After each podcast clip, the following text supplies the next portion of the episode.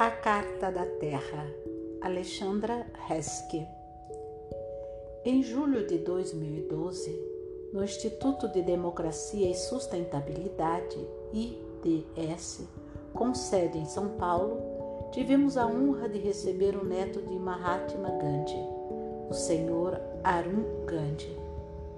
Roda de conversa é uma das práticas que costumávamos fazer no IDS reunindo convidados para aprofundar determinados temas da sua plataforma, da política cidadã baseada em valores à educação e sustentabilidade.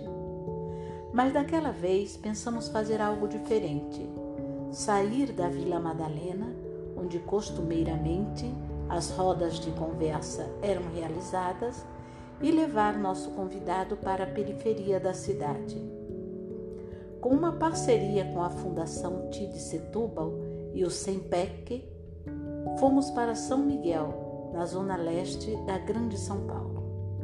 Nessa oportunidade participaram 250 jovens de São Miguel, com vários educadores, também entusiasmados em poderem receber ali essa personalidade, o neto de Gandhi.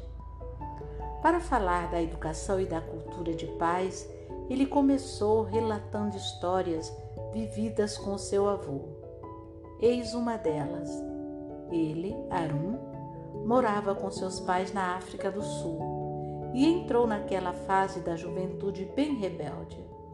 Seu pai, então, o levou até o seu avô, Gandhi, na Índia, dizendo não mais aguentar a situação, pedindo-lhe que desse um jeito no rapaz.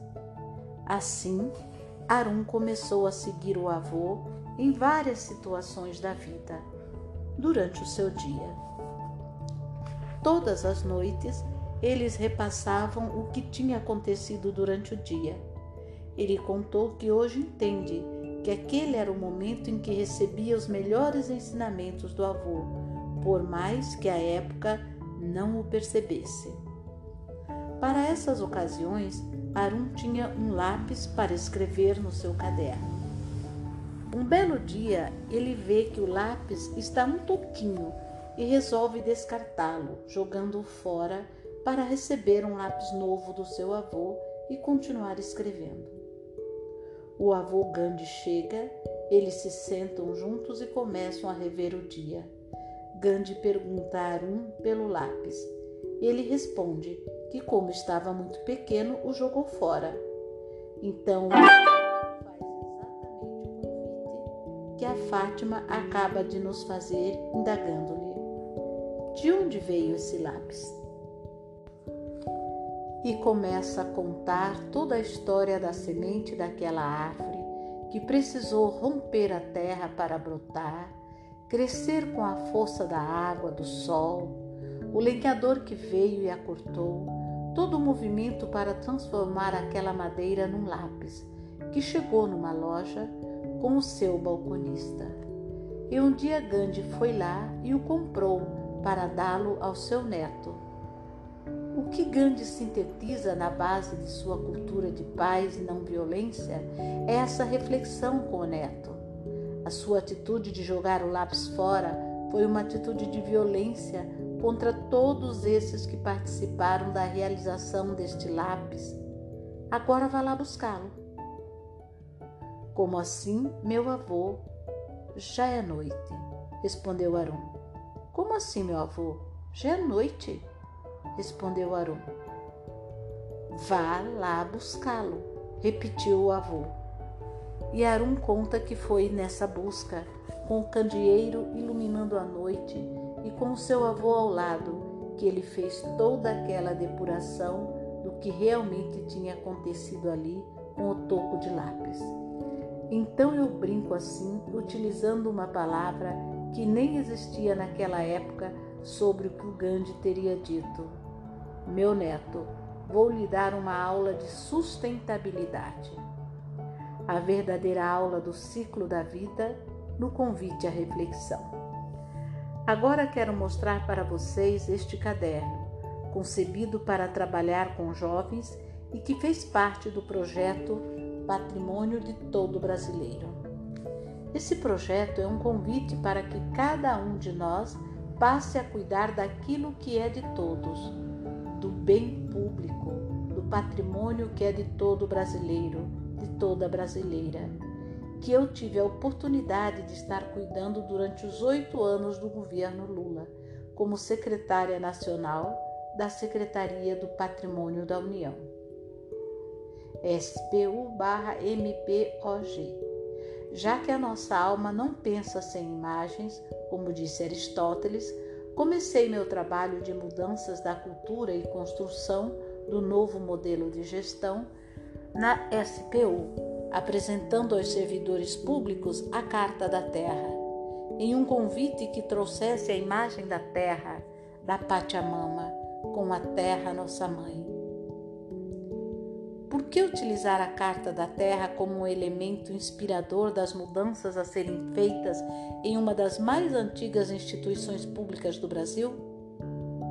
Porque a Carta da Terra teve sua formulação iniciada logo após o frustrado resultado da Conferência Rio 92, liderada por pessoas da sociedade civil de diferentes países como o brasileiro Leonardo Boff e a indiana Vandana Shiva, a elaboração do seu texto passou por todos os continentes e países, por milhares de mãos, até ser concluído no que conhecemos como a Carta da Terra.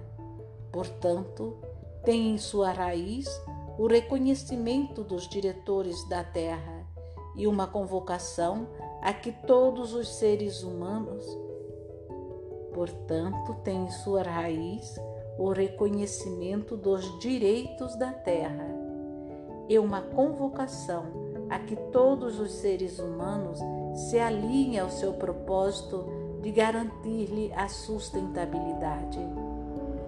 Usarei de la Carta da Terra, escrito pelo pernambucano Chico Pedrosa.